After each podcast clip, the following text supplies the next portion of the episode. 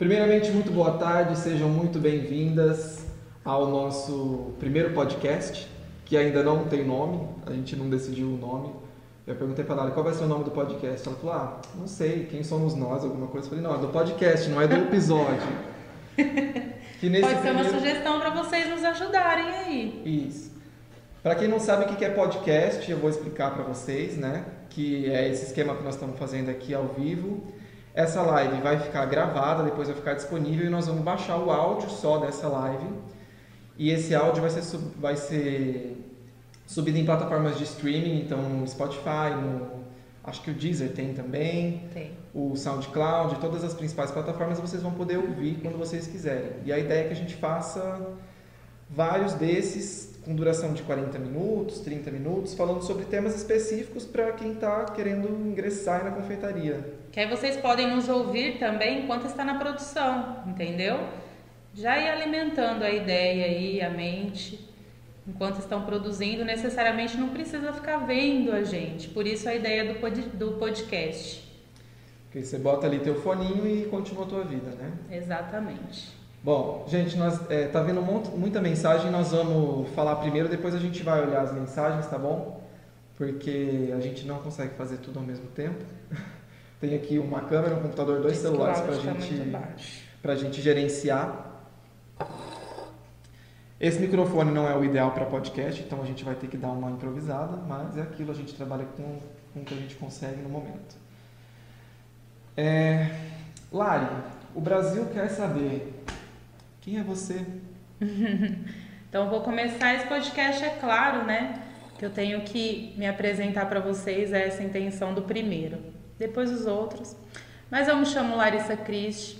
Ingressei na confeitaria em 2013 e para alguns vai ser bem repetido aqui, mas muitas pessoas não conhecem.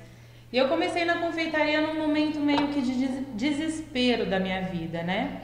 Eu precisava suprir a necessidade minha financeiramente. Eu estava com uma menina de 4 anos para sustentar e eu saí de um término de relacionamento muito complicado. Então, eu me vi desesperada porque o meu salário não dava conta de manter os meus gastos mensais e eu estava passando muita dificuldade em relação com a minha filha para sustentar ela, para tentar dar o, o possível para ela naquela época. E aí foi quando iniciou na área da confeitaria. Eu me via em depressão profunda, não tinha forças, mas a única coisa que me fazia ter um pouquinho de ânimo é fazer bolos e sobremesas. Eu sempre gostei de, de cozinhar, especificamente para a área do doce. E aí, a minha mãe, na época, que sempre é um, um, um divisor de águas para mim quando eu preciso, ela falou: por que, que você não faz bolos para vender? Já que você gosta tanto e você faz para se acalmar, faça para vender e faça disso o seu negócio. E aí eu comecei a matutar a ideia, falei, vou fazer um, um teste. E eu fiz um teste, fiz três bolos, levei no meu antigo trabalho. Ela me emprestou ainda na época 50 reais, porque eu não tinha. Ela me emprestou 50 reais e eu comprei ingredientes para fazer três bolos. E aí eu fiz esses três bolos e levei no meu antigo trabalho como uma degustação. Falei, olha, vou começar a vender bolos caseiros a partir de hoje, totalmente artesanal. E quero apresentar o meu trabalho para vocês. Se vocês gostarem, gostaria muito que vocês encomendassem comigo. E levei esses três bolos e foi um sucesso. O pessoal encomendou muitos outros bolos e aí eu sempre conciliava essas minhas vendas dentro desse meu trabalho, levando os bolos dia sim, o dia não. Foi aonde eu iniciei na confeitaria. Depois foi ficando um trabalho mais profundo, né? E até que na, na área dos cursos que vocês me conheceram, foi em 2015, quando eu iniciei com o bolo de pamonha. O bolo de pamonha foi um presente de uma amiga, ela me deu a ideia e necessariamente ela me deu a receita dela e eu usei dessa ideia que ela me deu e transformei o bolo, mudei toda a receita do bolo, a forma como colocar as palhas, porque ainda na época não tinha ninguém que fazia esse bolo. Então eu mudei toda a ideia de se fazer esse bolo. E é onde muitas confeiteiras viram na minha página de venda e queriam que queriam que queriam a receita, né? E aí foi onde eu criei o grupo Bolos Caseiros e Artesanais da Lari e virou um, hoje virou um sucesso. Criei o grupo no intuito de ensinar essas mulheres que das mesmas dificuldades que eu passei, porque são muitas que as histórias se repetem, que as histórias é, são parecidas, que elas se veem desesperada para fazer algo para suprir as necessidades financeiras do momento. E aí foi onde que eu criei esse grupo nesse propósito de ajudar também essas mulheres que passaram pelas mesmas dificuldades que eu passei. Mas é, conta mais, o que, que, você fazia, no que, que você já trabalhou antes de, de se enfiar na confeitaria? Bom, antes de eu trabalhar na confeitaria, eu trabalhei de vigilante na Fundação Casa. E eu acredito que o, meu amor pela, pela gastronomia, talvez, pela confeitaria, veio de lá, a grande inspiração, porque lá na Fundação Casa, por mais que seja um, como que fala, um projeto para menores infratores, lá também eles têm aula, e lá eu lembro que tinha professora de gastronomia, professora Lúcia, e onde que ela me dava várias outras dicas e receitas. Então esse amor, né, veio através de lá, que até no entanto a gente colecionava figurinhas, ela me dava as apostilas dela escondido. Se tiver alguma gente aí escutando, releva isso. Professora Lúcia, se estiver escutando, não vou citar mais coisas. E foi de lá que ela me deu. Para ela não perder o emprego. para ela não perder o emprego. E foi de lá que veio também essa paixão pela gastronomia. Até no entanto, eu nem pensava em seguir na, na, na, na área de confeitaria, veio mesmo através do, do desespero. E, e depois disso, que veio. Vou, qual é a pergunta que você fez mesmo, voltando à base? O que, que você trabalhou antes de.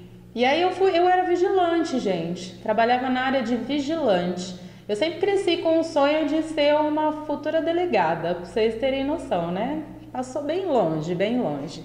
Eu trabalhava de vigilante, fazendo eventos, pegava esses eventos noturnos, enfim, à noite, é, enfim, vários eventos para tentar suprir. Mas aí depois eu me encontrei na gastronomia, na confeitaria, fiquei só com os meus doces, fazendo ali pro o que eu gostava de fazer realmente, né? Que era de certa forma o meu trabalho que me dava prazer e ao mesmo tempo eu tirava um, uma grana com ele, né?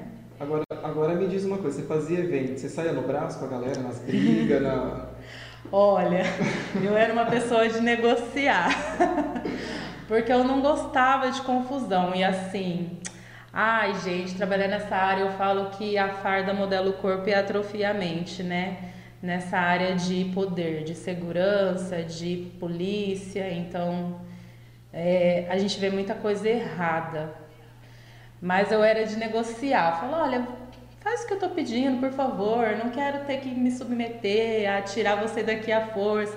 Mas foram pouquíssimas vezes que eu passei por situações bem difíceis, pouquíssimas vezes. Talvez uma das vezes que eu mais fiquei com muito medo é que quando quase na Fundação Casa, a casa virou, né? Eles falam a casa virou, mas que estava prestes a acontecer uma rebelião. Então fiquei assim, ó, apertadinha. Mas também o, o, os agentes de lá são ótimos profissionais e eles reverteram a situação da melhor forma possível para isso não acontecer. É, eu nunca trabalhei na, na Fundação Casa, mas a minha casa quase virou algumas vezes já também. A minha vira sempre. E qual foi o último trabalho que você teve como segurança? O último trabalho eu trabalhei no Planetário, foi onde eu conheci o Will. É lógico que essa pergunta foi a deixa. É. E é um lugar incrível, acho que foi um dos melhores lugares que eu trabalhei, porque eu conheci pessoas incríveis. A minha chefinha, que eu falo que ela é chefinha até hoje, mas ela é uma pessoa incrível e que através de lá também eu tive oportunidade para crescer é, na confeitaria porque ela me dava essas oportunidades. Então, como eu, é, é, um serviço muito vago, muito parado, então eu tinha possi essa possibilidade de ficar lá quietinha estudando. Foi de lá que surgiu várias outras ideias. Tinham muitos cobaias lá também, porque eu levava muitos doces para eles experimentarem. Então eu fazia uma receita nova, eu levava, gente, ó, trouxe um doce aqui para vocês experimentarem, para vocês avaliarem o que, que vocês acham.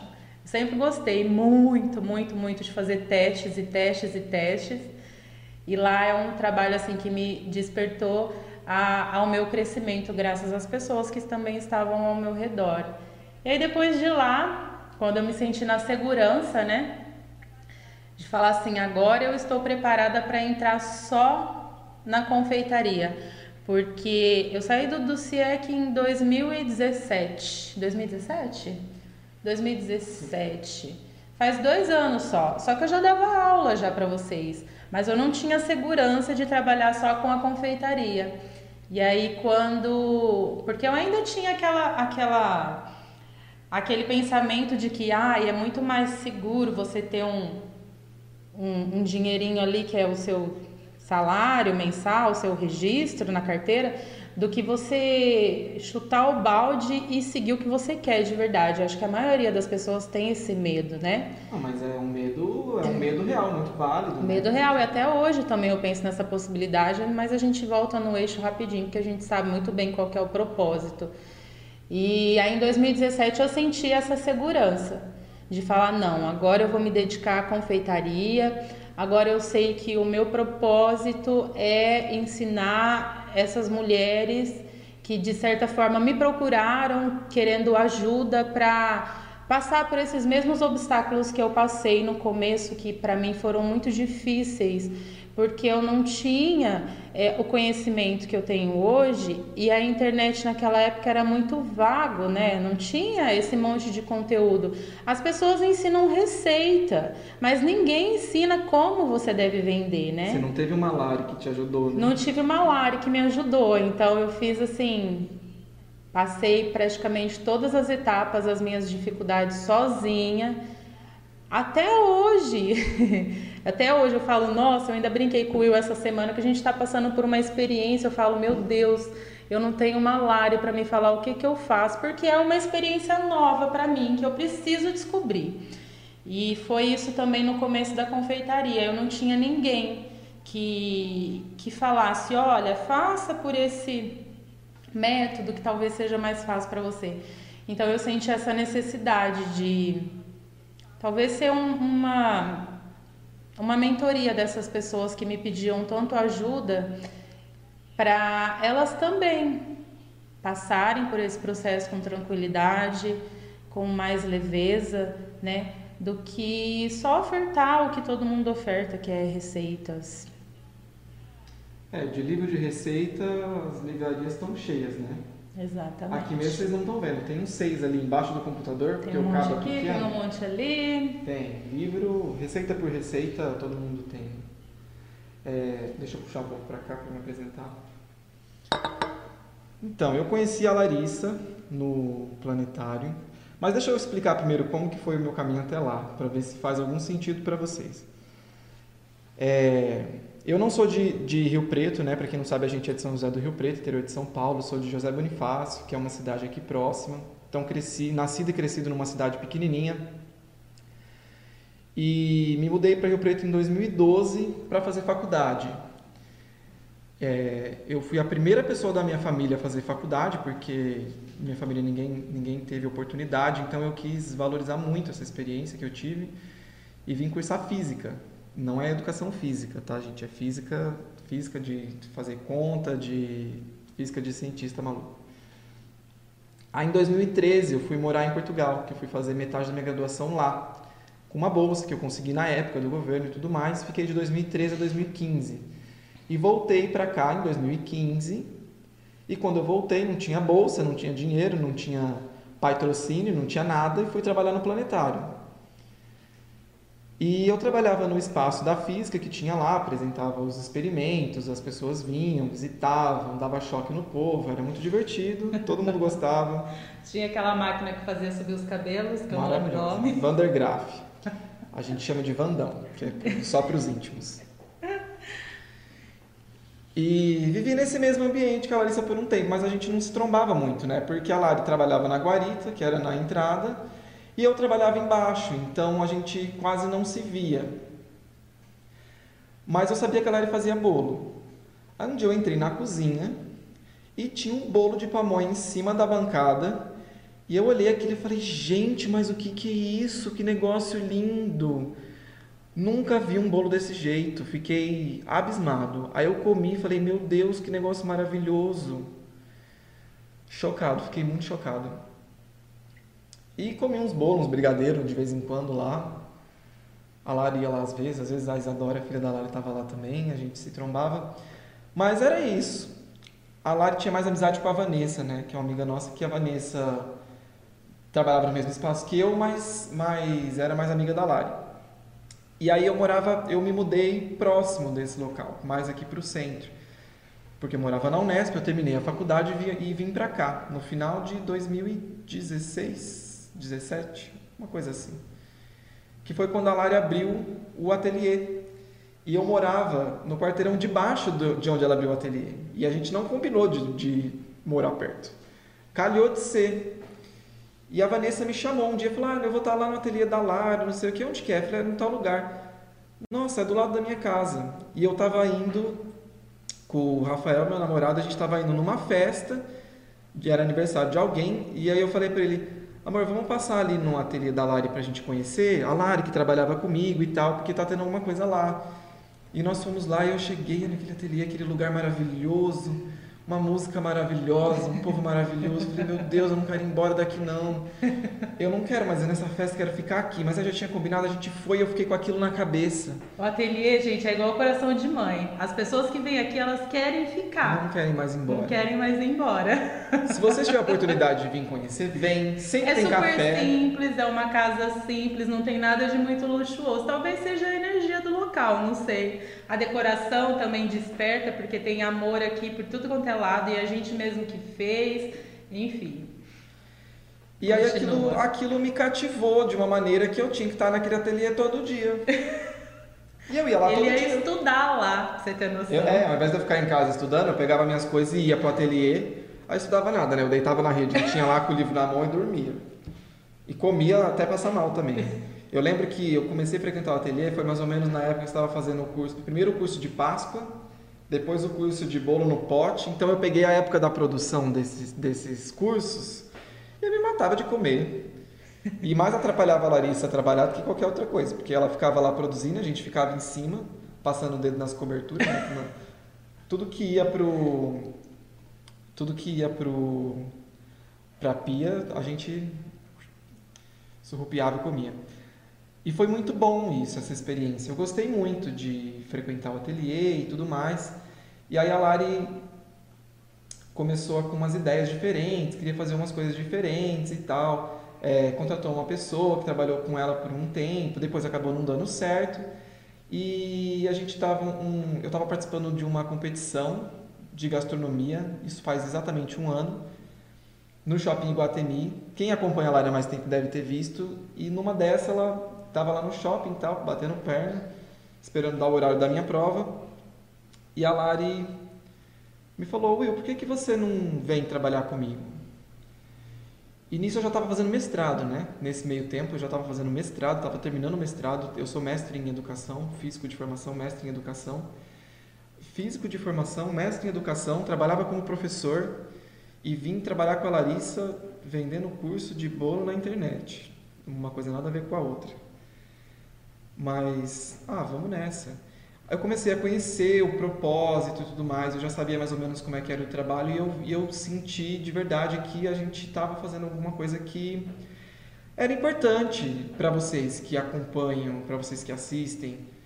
E era uma coisa nova para mim, desafiadora, então eu me senti muito atraído por isso. E estou aqui até hoje. A gente ainda bate muito cabeça porque é nós dois fazendo. A Lara é confeiteira, eu sou físico e a gente trabalha basicamente com, com marketing, com coisas para para internet, né? Produção de conteúdo para internet, que não é o expertise de nenhum de nós dois, então nenhum de nós dois aprendeu a editar vídeo, nenhum de nós dois aprendeu a gerenciar o um negócio, nenhum de nós dois aprendeu a fazer conteúdo, mas a gente está sempre fazendo o melhor possível para atender às necessidades de vocês, que é um público que a Lara escolheu trabalhar, escolheu ajudar, e que o público também que escolheu ela, né? Que não, nunca planejou nada disso. Fala, gente, eu fico vendo há uns dois anos atrás, eu acredito que tem muitas alunas aqui que pegaram minhas primeiras aulas. Meu Deus do céu, olha, me dá um desespero. Mas é isso, né? O trabalho da gente é se aperfeiçoar cada dia mais em todas as áreas, né? Em todos os ramos. E é muito desafiador e é muito maravilhoso quando a gente trabalha assim com o que a, realmente a gente ama trabalhar e dentro desse propósito, no que, que a gente acredita. E é justamente isso que talvez a gente acredite. Talvez hoje faça sentido para nós porque a gente realmente acredita nesse trabalho. E as pessoas podem achar que é mil e uma maravilha. E, e vocês não têm noção do que, do quão difícil é esse trabalho. Mas é algo que me faz acordar todos os dias. Todos os dias me faz acordar e me faz ter ânimo para fazer, porque eu sei que tem pessoas que dependem, tem pessoas que acreditam e tem pessoas que precisam disso, né? É muito gratificante. E agora nós estamos com esses, com esses podcasts que nós vamos começar. Vamos começar os nossos podcasts para passar muito mais conhecimento a vocês, além de receitas, né, gente?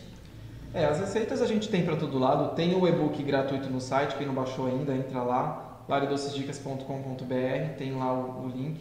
Tem o Instagram, arroba laredocesdicas, tem a fanpage no Facebook, tem o grupo, que eu acho que a maioria deve ser do grupo.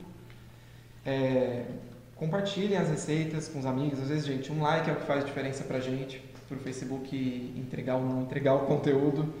E nesses podcasts a gente vai fazer mais para esses podcasts não vai ser receita, vai ser para falar sobre o business, né? Isso, vai ser mais interação, vai ser mais, né, as dúvidas ali que estão bem mais a fundo aí das confeiteiras. Como vender, como precificar, enfim, vai ser um tema a cada podcast. Hoje a gente está se apresentando para vocês conhecerem a gente melhor e contar também como que a gente iniciou, né, nessa, nesse mundo da confeitaria. Então, que eu acho muito importante vocês conhecerem isso. É, mesmo que muita gente já conhece, é bom deixar isso guardado, né? Porque quando a gente estiver no vigésimo podcast, pode ter gente que está entrando para conhecer a Lari ainda, para conhecer esse trabalho que a gente faz aqui e então essa, essa história tem que estar aqui, é sempre bom repetir. A gente vai falar muita coisa repetida, vocês podem aguardar que vai ter muita coisa repetida. Falo, né? Falo hoje bastante coisa repetida. Ah, mas tem que falar. O pessoal precisa, precisa ouvir. É para entrar na cabeça tem que ser repetido. Exatamente. Mas a gente vai fazer várias coisas. Então a gente vai começar agora com outras com outras, a gente chama de linhas editoriais, né? com outros tipos de conteúdo. No canal do YouTube agora a intenção é que tenha vídeo todos os dias, não de receita, mas pelo menos de dicas. Se vocês entrarem lá, vocês vão ver que na semana passada teve vídeo todos teve os dias. Teve bastante dicas. Então, videozinhos de um minuto, dois minutos. E os vídeos de receita, pelo menos um por semana, mais as coisas que a gente vai postando em stories, esse monte de coisa que Tem bastante tem. dicas para aquelas alunas que perguntam: ai, ah, Lari, como que eu devo iniciar nas vendas? Além do curso dessa semana, gente, que eu não sei se todo mundo entrou, da semana do bolo caseiro também, que é um curso bem extenso para já ensinar como iniciar nas vendas. Enfim, vai ter muita coisa nova, muita coisa nova. Fiquem tranquilos. Eu acho que tem muita gente do que está nos bolos caseiros aqui e não sabe como é que vai ser. Explica para o pessoal como é que vão ser as aulas, o que, que vai ter em cada uma. Bom, as aulas dessa semana são três aulas, três receitinhas. Na primeira, que foi hoje, eu ensinei vocês a fazerem o bolo de pamonha passo a passo e também dei dicas de precificação já nessa aula, de como que vocês devem precificar o negócio de, o produto de vocês. Na segunda aula vai ser o bolo de cenoura, mas eu faço ele numa versão recheada e também ensino como que vocês podem diferenciar aquilo que já é trivial, aquilo que já é comum, como que vocês podem ofertar um produto básico, né? O bolo de cenoura é um bolo básico, mas de uma forma diferente para atrair o cliente de vocês. E na terceira aula vai ser o bolo de bala baiana, que foi um bolo que a gente executou a receita uns dois meses atrás, para quem acompanhou todo o processo nosso de criação. E também nesse curso, eu não lembro qual que é o tópico do, da terceira aula. É, diferenciação. Sobre, a gente fala sobre diferenciação também, de como que você pode implantar isso no negócio de vocês para se destacarem da concorrência.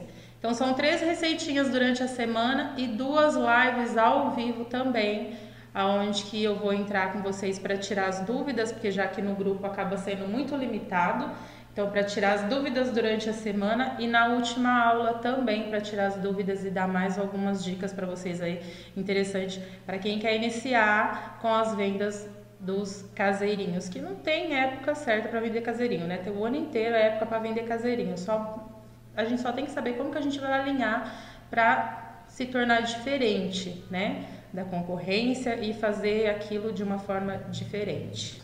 É isso, o primeiro podcast, a gente se apresentando. Semana que vem tem outro, a gente vai, enfim, elaborar um tema. Espero que vocês tenham gostado né, dessa breve, da nossa breve história de vivência e de como nós iniciamos nesse trabalho, nesse propósito e o porquê que hoje nós trabalhamos com isso. Mais alguma coisa a acrescentar? Não. Agradecer de novo a audiência e a confiança para vocês que dão o seu tempo para ficar aqui um pouquinho com a gente. E é, reforçar que vai ter muita novidade agora, vai ter. Gente, vocês não têm noção do que nós estamos preparando para vocês. Só aguardem. Aguardem e acompanhem, que vocês não vão querer perder, eu garanto. eu tenho certeza que vai ser muito bom. Vai mesmo, gente. Estou empolgadíssima. Nossa Senhora. Já tomamos uns três cafés já para controlar a ansiedade. Mentira. Aí que aumenta mais ainda, né?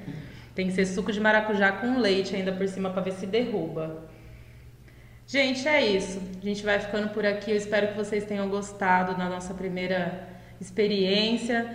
Espero que, enfim, trouxe, despertou curiosidade em vocês e muita coisa boa por aí.